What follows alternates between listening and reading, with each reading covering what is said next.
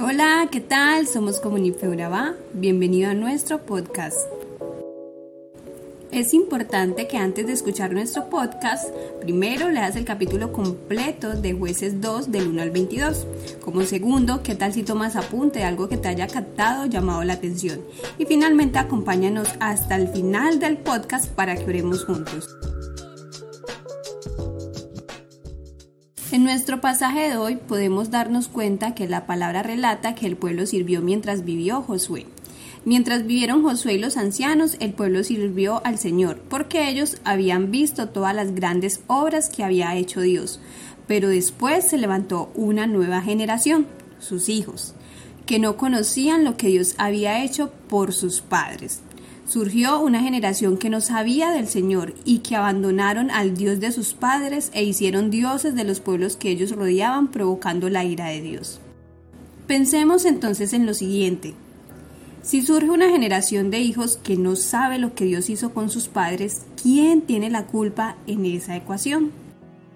Parece ser que los padres nunca les hablaron de lo que Dios hizo por ellos, en Deuteronomio 6, del 6 al 9, podemos leer que la palabra es clara en decirnos, grábate en el corazón estas palabras que hoy te mando, incúlcaselas continuamente a tus hijos, háblales de ellas cuando estés en tu casa y cuando vayas por el camino, cuando te acuestes y cuando te levantes. Átalas a tus manos como un signo, llévalas en tu frente como una marca, escríbelas en los postes de tu casa y en los portones de tus ciudades casa, camino, acostarse y levantarse, vemos que son actividades cotidianas que colocan al padre junto a sus hijos e hijas en estos momentos del día. Según el versículo 7 se puede pensar en un padre que dedica tiempo para estar en casa, disfruta el momento en que su hijo o hija abren sus ojos por la mañana o cuando los cierra por las noches para dormir y lo toma por la mano cuando va por el camino. Por tanto, el padre comunica con su ejemplo, y con sus palabras, porque cuando se imparte ejemplo, los hijos tienen tendencia a seguir ese patrón de conducta. Sin duda alguna, este pasaje nos habla como padres que intentamos educar a la siguiente generación enfrentándonos a una cultura y tiempos quizás totalmente diferentes a los que hemos crecido porque puede pasar que como padres tengamos valores, normativas, límites, pero que han sido difícil traspasar ese legado. Y sí, sin duda alguna, traspasar un legado es difícil, es un reto, porque estamos en una generación donde se perdió el, el por favor, el gracias, la honra y cada vez hay más jóvenes denigrantes y menos padres ejemplares.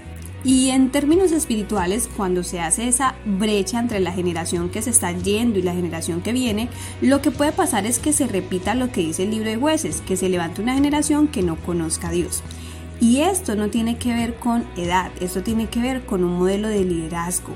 Por eso es importante el relevo, porque si no se hace, la generación que viene se va a perder.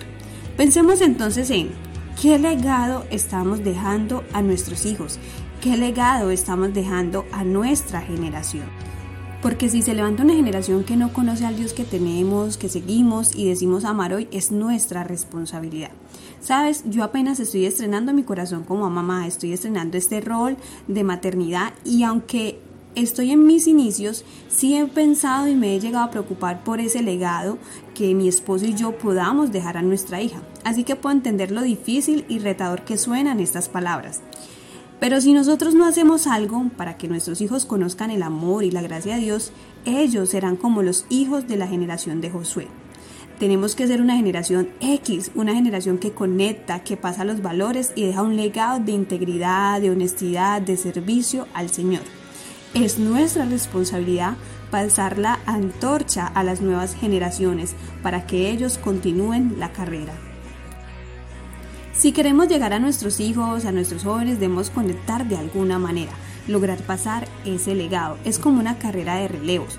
Por eso en Comunidad contamos con un espacio especial para nuestros niños, donde nuestros profesores los instruyen para que cuando sean grandes ya tengan una carrera y no se olviden de Papá Dios, de lo que aprendieron desde chiquitos. Por eso nuestros jóvenes también están involucrados. Los hijos de Josué, los hijos de los que heredaron la tierra prometida, nunca supieron lo que era depender de Dios, porque ellos ya habían nacido en una tierra que fluía leche y miel. La abundancia, la prosperidad y las bendiciones eran cosas que ellos daban por sentado. Esto mismo está pasando con muchos jóvenes en la actualidad. No tienen temor de Dios y esto se refleja en su forma de actuar, en su forma de vestir y en lo que hacen en la intimidad. Hoy en día es común escuchar a padres de familia decir, estoy triste porque mi hijo no quiere venir a la iglesia, no quiere servir al Señor. ¿Qué puedo hacer para salvar a mis retoños? ¿Qué hacer para evitar que una generación se pierda de Dios? Pensaría que parte de lo que debemos hacer es mostrarle lo que Dios ha hecho en nuestra propia vida, en nuestra vida personal, en nuestra vida familiar y espiritual. Debemos contarles la manera como Dios nos sacó de la esclavitud del pecado. Debemos entonces eh, contarles las veces que hemos estado sin salida y Dios abrió el mar rojo para nuestro favor los momentos de escasez en los cuales Dios nos proveyó de manera sorprendente e inesperada. Debemos recordarles que todo lo que somos y tenemos es un don de Dios, la salud, los logros intelectuales, los logros materiales. Debemos también darles la oportunidad de que ellos experimenten el poder de Dios en sus propias vidas.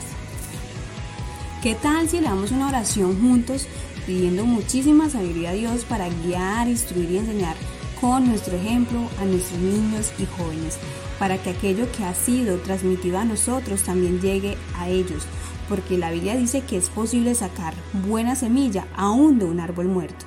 Oremos por ser persistentes y por amor para luchar por nuestra generación. En el nombre de Jesús, amén.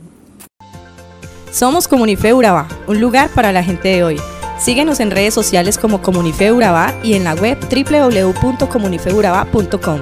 Allí encontrarás todo un contenido digital reservado de parte de Dios para ti. Nuestras reuniones miércoles 7 y 30 pm, toda una experiencia de oración y domingos 9 y 30 am destacamos la importancia de Dios en nuestra vida al compartir en familia. Te esperamos. Que te cura con su gracia hasta mil generaciones, tu familia y tus hijos y los hijos de tus hijos que te cura con su gracia hasta mil generaciones. Tu familia y tus hijos y los hijos de tus hijos, su presencia te acompañe donde quiera que tú vayas, que te llene, te rodee, va contigo, va contigo de mañana y de noche, entre entrada y salida